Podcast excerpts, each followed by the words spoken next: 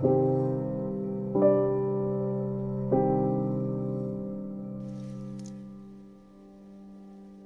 tal amigos? Les saluda Tony Quintero. Bienvenidos a mi podcast. La sequía global. Recientemente hubo una reunión mundial que fue convocada por las Naciones Unidas y que se denomina la COP28.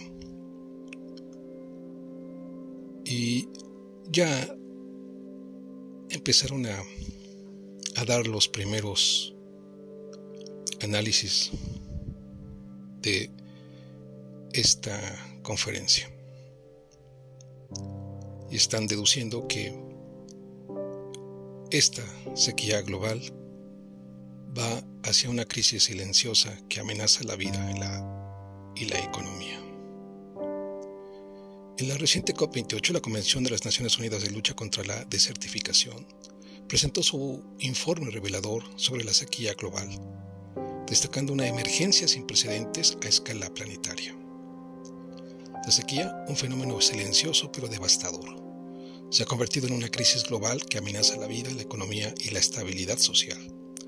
El informe, denominado Panorama Mundial de la Sequía 2023, destaca que pocos eventos provocan más pérdidas de vidas y afectan a tantos sectores como la sequía. Datos alarmantes incluyen el aumento de la frecuencia de sequías en China, la disminución de la producción de soja en Argentina y la extensión masiva de la sequía en Europa. Además, se subraya la preocupante situación en el Cuerno de África, donde millones de personas enfrentan inseguridad alimentaria grave. El impacto en la agricultura y bosques. La sequía ha afectado significativamente a la agricultura y los bosques, con cultivos dañados, pérdida de tierras de pastoreo y aumento de la pérdida forestal. La región mediterránea enfrenta el doble o triple de pérdidas forestales previstas, mientras el Cuerno de África sufre la peor sequía en 40 años, contribuyendo a la inseguridad alimentaria y altos precios de alimentos las condiciones hídricas y sociales. El descenso de los niveles de ríos como el Rin y el Yangtze ha afectado el transporte fluvial y millones de personas en el sur de China. Además, las sequías han acarreado problemas sociales como migraciones forzosas y conflictos violentos relacionados con el agua. Se destaca que el 85% de las personas afectadas por la sequía viven en países de renta baja o media. Remedios y soluciones. El informe resalta medidas cruciales para abordar la sequía, como la restauración de tierras, prácticas agrícolas sostenibles y gestión eficiente del agua. Soluciones basadas en la naturaleza, como la microirrigación y la sustitución de productos animales por alternativas sostenibles, podrían tener un impacto significativo. La cooperación internacional y la justicia ambiental y social son fundamentales para construir la resiliencia global la Alianza Internacional para la Resiliencia a la Sequía.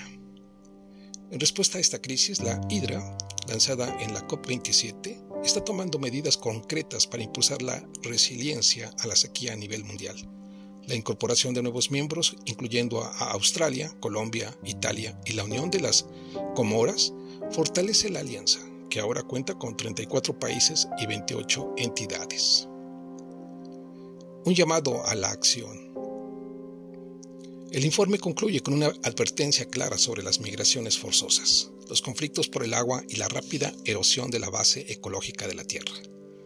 Llama a acuerdos globales vinculantes para frenar las rachas de sequía y destaca la necesidad de restaurar, reconstruir y, revitalizar los paisajes degradados.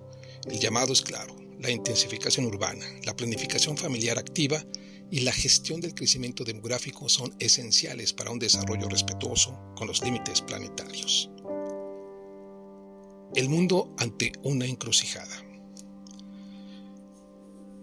En un mundo donde las sequías emergen como una amenaza sin precedentes, la humanidad se encuentra en una encrucijada. Solo mediante medidas audaces, cooperación global y un compromiso con prácticas sostenibles podemos enfrentar la sequía y construir un futuro resiliente para las generaciones venideras. La hidra marca un paso en la dirección correcta, pero se requiere una acción más amplia y decidida para superar esta crisis silenciosa. Pues así, esta conferencia de la COP28 que ya ha empezado a dar los primeros avances de estos informes que ya se han presentado en la misma y que están alertando sobre una fuerte crisis que se está registrando en todo el planeta. Amigos, te invito a seguirme a través de mis diferentes redes sociales. En Spotify como Opinión de Antequera, en mis canales en YouTube como Tony Quintero y Opinión de Antequera. Y en Facebook como Voces de Antequera. Y también como Tony Quintero. Nos escuchamos en nuestra próxima edición.